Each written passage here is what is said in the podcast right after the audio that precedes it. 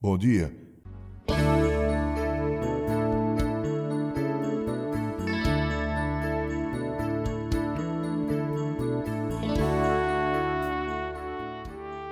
Aqui é o comentário político da semana do dia 19 ao dia 25 de dezembro. O título deste meu comentário político é O Famigerado Indigesto Fundo Eleitoral.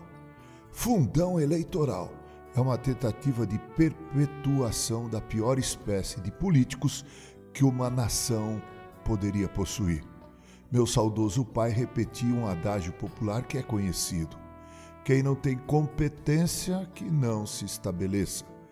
O valor absurdo de mais de 5 bilhões de reais será destinado a uma súcia de malfeitores que só pensa em si mesmos e não está nem aí para a situação dos menos privilegiados, dos desempregados, dos aposentados, de um sistema de saúde e de educação viciado pelos atravessadores.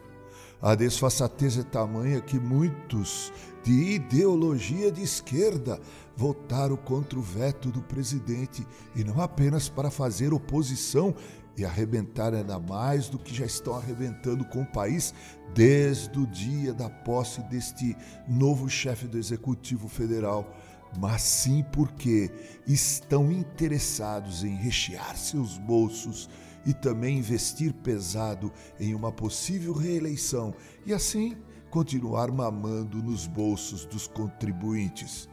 Para se ter uma ideia dessa falta de coerência ideológica, o PC do B votou 100% e o PT votou 92% contra o veto do presidente.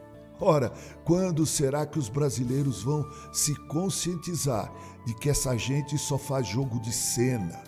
Que eles querem é se dar bem no poder, viver o quanto mais for possível do dinheiro suado dos impostos que recolhemos para sustentar uma máquina engordurada, repleta de colesterol e triglicérides e que certamente irá contribuir com um enfarte na economia, coisa que acontece e aconteceu em todos os países onde esses marxistas assumiram o poder?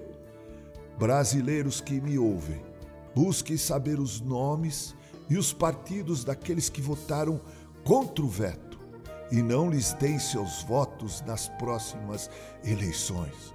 Essa gente não merece nosso voto e nem nosso respeito. Já tenho dito que mudar o presidente não irá ajudar muito. É preciso que não elejamos candidatos e partidos de esquerda e ainda mais, é preciso averiguar se o candidato, mesmo sendo conservador de direita, tem ficha limpa se quisermos ter um país abençoado, precisamos valorizar nosso voto. Com ele podemos mudar nossa história ou continuar nos emporcalhando com essa tralha que temos mantido principalmente em nosso legislativo.